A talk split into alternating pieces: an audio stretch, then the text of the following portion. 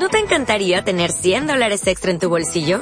Haz que un experto bilingüe de TurboTax declare tus impuestos para el 31 de marzo y obtén 100 dólares de vuelta al instante. Porque no importa cuáles hayan sido tus logros del año pasado, TurboTax hace que cuenten. Obtén 100 dólares de vuelta y tus impuestos con 100% de precisión. Solo con Intuit TurboTax. Debes declarar para el 31 de marzo. Crédito solo aplicable al costo de la presentación federal con TurboTax Full Service. Oferta sujeta a cambios o cancelación en cualquier momento con Alcurrucén y confirmar en Madrid también con el hierro de Alcurrucén, que por otra parte es una grandísima ganadería. Sí, pero, que sería bonito, sí. Pero bueno, eh, eh, ahí están otros toreros eh, que han confirmado de manera relativamente tardía y son toreros también de la tierra, como el caso de Sergio Serrano, Cristian Escribano, ¿no? Y, les llegó la confirmación y además con éxito. Claro, hay muchos casos, ¿no? Manuel Escribano, que, que recuerdo también hace unos años cuando cuando volvió a romper, ¿no? Y bueno, hay muchos toreros que han tardado varios años. Sí es verdad que durante todo este recorrido de mis 10 años de alternativa... Paco Ureña también tardó en confirmar. También, también, también eh, confirmó bastante tarde. Y ha habido momentos en los que me han prometido, me han dicho que estaba puesto, luego salen los carteles y no. Bueno, hemos tenido ahí momentos en los que parecía que ya está todo hecho, pero bueno, por unas circunstancias u otras, pues no ha terminado de salir. Entonces, bueno, eh, yo como te digo, sigo confiando y bueno, a lo mejor es para bien, ¿no? A lo mejor cuando llegue, si llega el año que viene, eh, me pilla mucho más preparado porque siempre la madurez de los años pues también es importante, ¿no? Así que espero que sea para bien.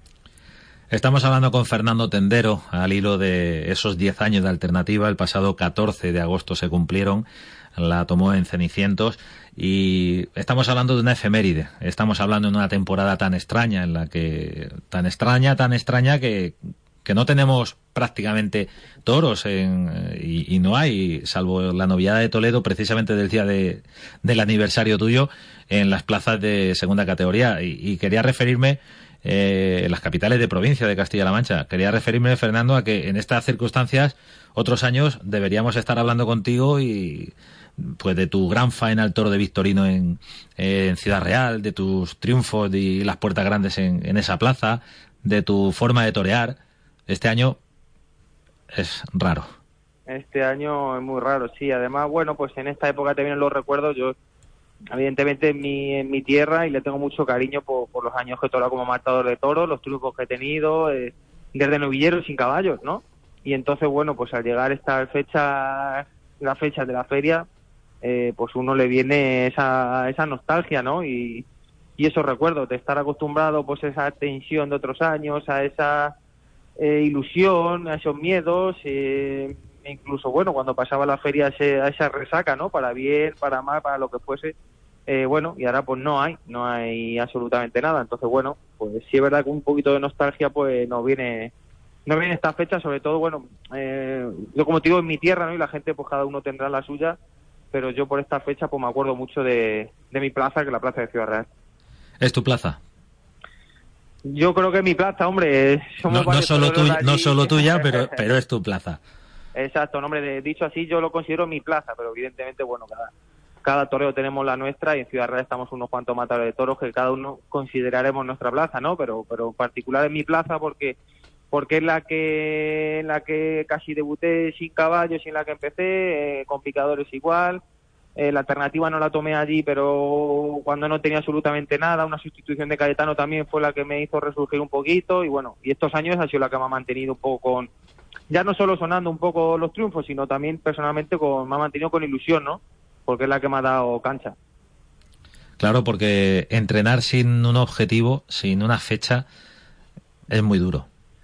Eso es complicado. Yo eh, el otro día recordaba eh, que veía una corrida de toros y por la televisión de las pocas que hay ahora, no voy a decir cuál, pero veía una y, y recuerdo que decían los toreros, bueno, hablaban de que bueno que, notaban un poco algo más la espada, algunas sensaciones de que bueno de que es la primera corrida del año en agosto, eh, toreros que normalmente están en las ferias y pensaba yo digo bueno digo esas eran mis sensaciones durante casi todos los años, ¿no? Porque yo casi todos los años empezaba empezado temporada en agosto salvo algún año que es verdad que toro alguna corrida toros antes, pero bueno, se, se hace difícil, ¿no? Uno se acostumbra, pero se hace, mm, sobre todo, pues bueno, eh, todo tipo de sensaciones que uno lleva con el toro, o sea, empezar una temporada con, matando una corrida toros el 17 de agosto de Vitorino en Ciudad Real, pues hace duro, se hace duro en el sentido de que no sabe si para bien o para mal, pero no tiene ninguna sensación antes. O sea, lo primero, el primer todo el año tuyo, ¿no?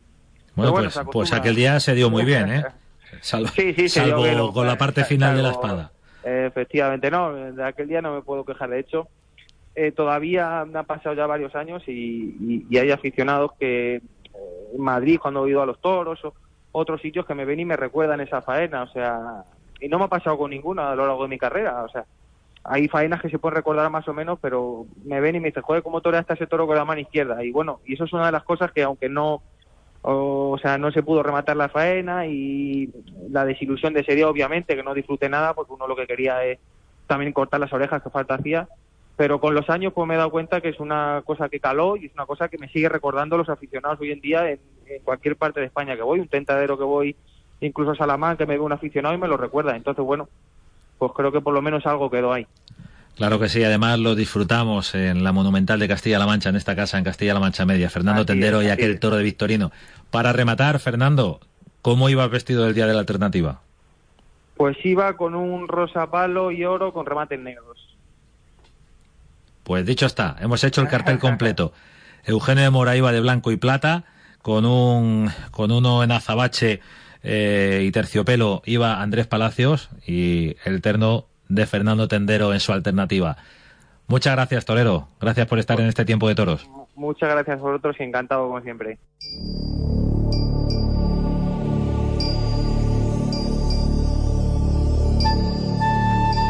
Tiempo de toros en la radio, tiempo de toros con tres de los nuestros, Fernando Tendero, Andrés Palacios y Eugenio de Mora, en este mes de agosto en el que celebran su aniversario de alternativa.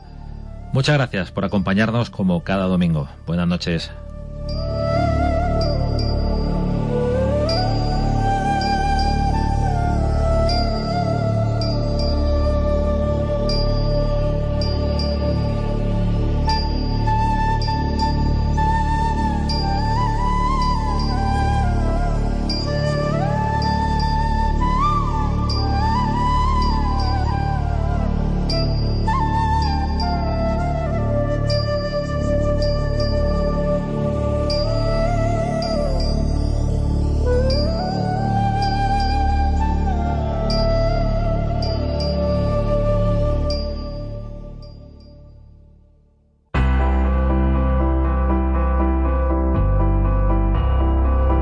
La suerte con Leo Cortijo. Con asiduidad habrá oído referirse al toreo como el arte de Cúchares, ¿verdad? Esta lapidaria etiqueta hace referencia al matador de toros Francisco Arjona, nacido circunstancialmente en Madrid allá por 1818 y al que se conoció por ese apodo. Él fue uno de los maestros fundamentales de los que bebe la tauromaquia actual. Cúchares es, por su carácter y capacidad, el pilar maestro de lo que hoy conocemos.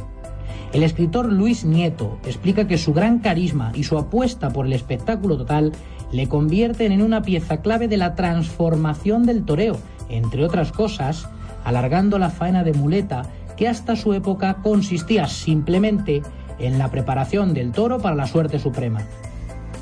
Cúchares destacó pronto en la Escuela de Tauromaquia de Sevilla, la que fundó Fernando VII. Esos conocimientos los alternó con todo lo que aprendió en casa, y es que la suya fue una familia de toreros. Hijo del banderillero Manuel Arjona Costuras, sobrino de Francisco Herrera Currito Guillén y padre de Francisco Arjona Currito. Tras debutar con solo 15 años en Sevilla, formó parte de la cuadrilla de Juan León. Entonces, para tomar la alternativa había que forjarse antes como banderillero. Ese doctorado llegó finalmente en 1842. De su trayectoria destacan las rivalidades en el ruedo, primero con Paquiro y después con el Chiclanero. También fue el primer torero de la historia en convertirse en ganadero de Bravo, al comprar una partida del Duque de Veragua. Y además fue parte activa en la inauguración de las plazas de toros de Cartagena y Valencia. Sin embargo, el destino se la tenía guardada a Cúchares en Cuba. Allí debía participar en varios festejos, pero contrajo la fiebre amarilla y se marchó para siempre con solo 50 años. Frascuelo promovió la repatriación de sus restos a España, donde descansan en la parroquia de San Bernardo de Sevilla. Cargando la Suerte, un espacio de CMM Radio para la cultura de la tauromaquia.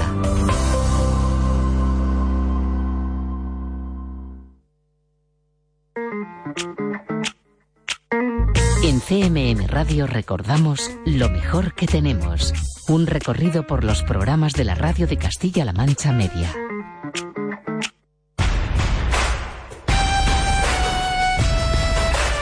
El alma de Judith. Con Judith Mateo. CMM Radio.